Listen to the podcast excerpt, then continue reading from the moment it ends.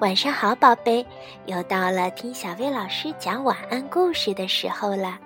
熊王国面临了很大的困境，它的环境遭到了破坏。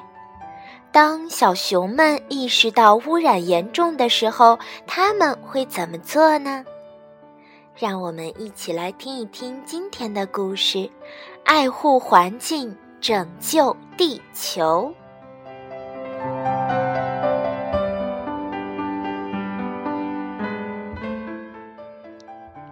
熊爸爸打开《新闻晚报》，说：“瞧，报上有你们的朋友范可秋教授的照片。”真的？小熊哥哥和小熊妹妹忙过来看。喏，还有一大段报道和一个醒目的标题呢。是吗？写的什么？权威科学家说，熊王国面临困境。什么样的困境呀，爸爸？熊爸爸往下看着，没有搭腔。熊妈妈又重复了一遍：“什么样的困境？”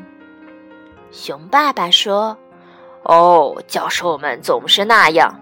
范克秋对污染问题太小题大做了。”我知道范克秋教授是个什么样的人，他很有头脑。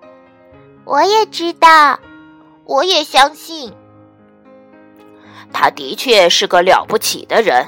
他们曾经挖掘出一些珍贵的恐龙化石，现在管理着一个大的博物馆。但我觉得他把污染问题说得过于严重了。和大家一样，我也反对污染。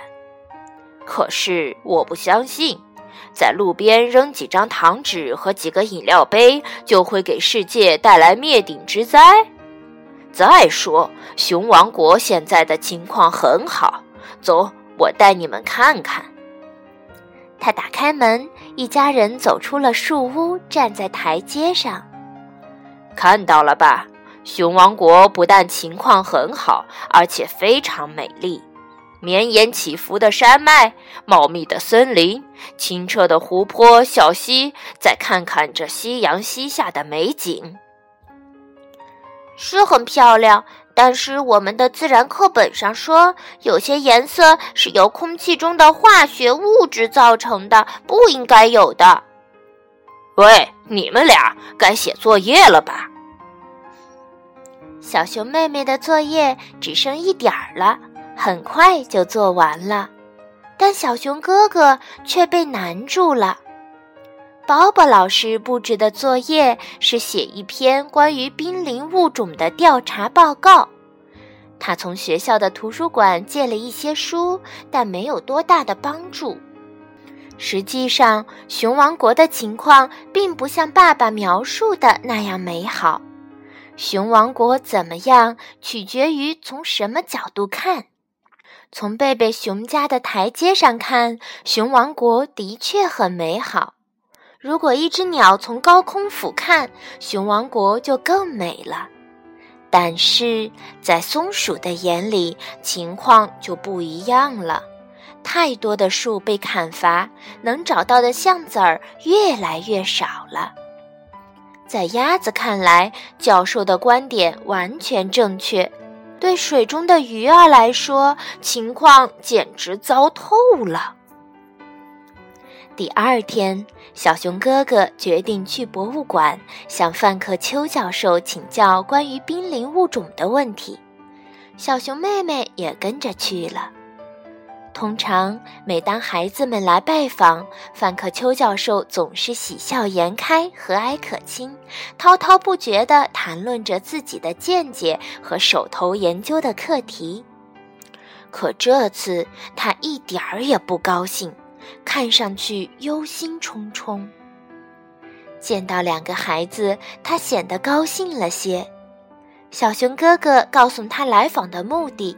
准备写一篇关于濒临物种的报告，希望得到帮助。教授说了一句令人震惊的话：“告诉你们吧，濒临物种可以写我们。”我们不明白您说的是什么意思呀？很简单，我们和所有其他生物一样，需要一定的资源才能生存：清新的空气、洁净的水、种庄稼的肥沃土壤。如果对环境污染的问题放任不管，我们都会变成濒危物种的。跟我来，你们很快就明白了。说着，教授领着他们走出了博物馆，来到了一辆车旁。这是一辆专用车，里面装着各种各样的科学仪器。教授带着兄妹进行了一次难忘的熊王国旅行。经过灰熊卡斯的汽车污染厂，他们看见污油流进了小溪，一只鸭子满身油污，几条鱼已经死了。经过生产箱子的老工厂，他们看见滚滚的浓烟正排进大气中。背着氧气罐，他们潜入了大熊湖，湖底什么垃圾都有，从易拉罐到生锈的弹簧床。更可怕的是，他们看见一条鱼正缠在装易拉罐的塑料架上。他们剪开塑料架，救出了鱼。但是他们救不了所有被随意扔进湖中的塑料架缠住的鱼。穿过森林，他们看到有很多树苗被砍掉了，却没有种上新的树苗。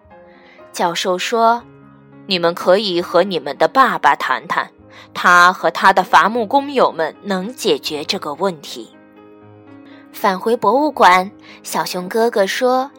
教授，我明白您说的话了。我们的确快要变成濒危物种了。对，我们能做些什么呢？晚报上的报道有用吗？没多大用。污染正威胁着熊王国，这一点人们还没有意识到。大人们也许意识不到，但我们能。所有的小朋友也都能。因为我们长大后就要生活在这个污染严重、面目全非的地球上。教授，给您提个建议吧，您到我们学校来，给熊王国的小朋友讲讲环境污染问题，也许我们能做点什么。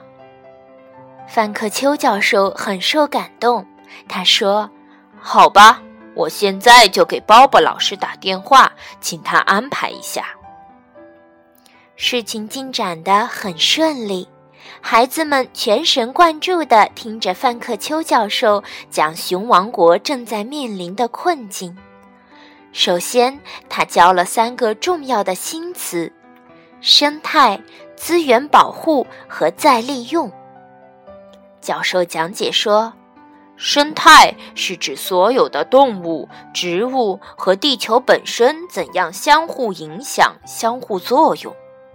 资源保护是指不要浪费地球上宝贵的东西，如水、石油、木材和矿产。再利用就是找出办法把宝贵的东西循环利用。孩子们从教授那里学了很多知识，并提出了自己的想法。一个孩子建议说：“搞一个资源回收活动怎么样？”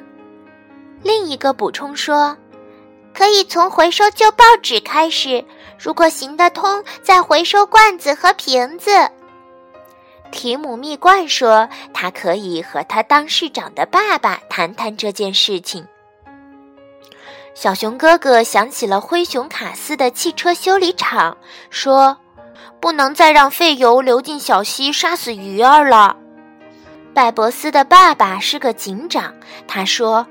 我要和爸爸谈谈，如果没有禁止废油流入河水的法规，就应该制定。连高个子也想出了一个好主意。我叔叔家开超市，他可以把袋子回收再利用。教授说：“这个主意不错。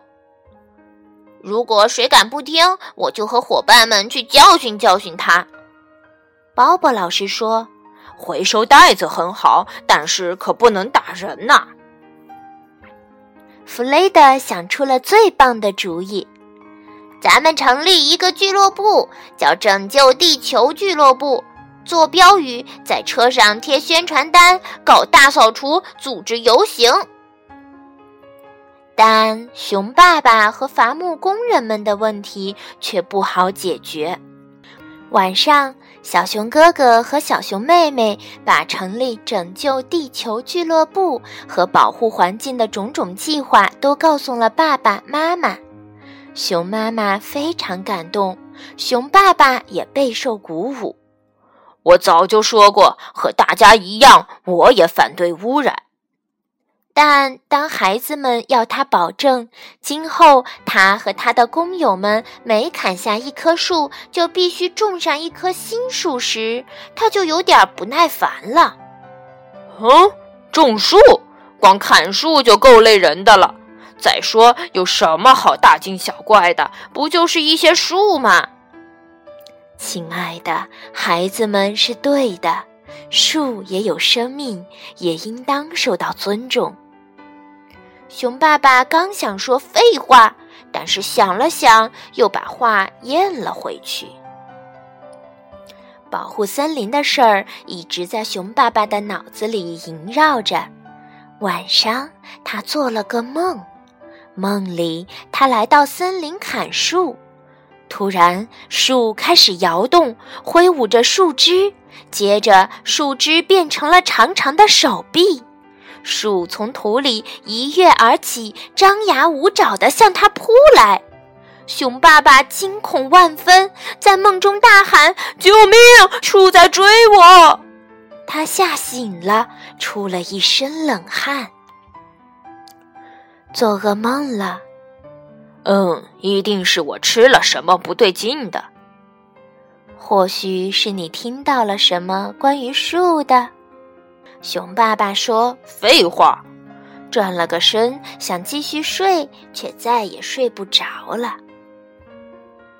孩子们并没有指望一下子能解决熊王国里所有的污染问题，但拯救地球俱乐部的成立的确开了个好头。市长宣布了一个特殊的日子，叫“拯救地球日”。那一天，孩子们进行了一次大规模的游行。小熊哥哥和小熊妹妹跟着范克秋教授走在队伍的最前面。孩子们举着许多写了环境保护宣传语的牌子：“保护河流从孩子做起，乱扔垃圾破坏环境，增强环保意识，珍惜宝贵资源。”爱护环境从我做起，回收利用立即行动，救救森林，把袋子返还到超市。队伍中也有许多大人，熊爸爸也走在队列中，他也举着一块牌子，上面写的可不是废话。好伐木工，每砍一棵树就要种一棵树。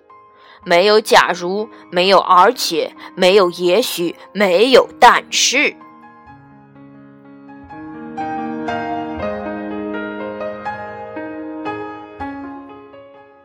好啦，今天的故事就到这儿了，晚安，宝贝。没有假。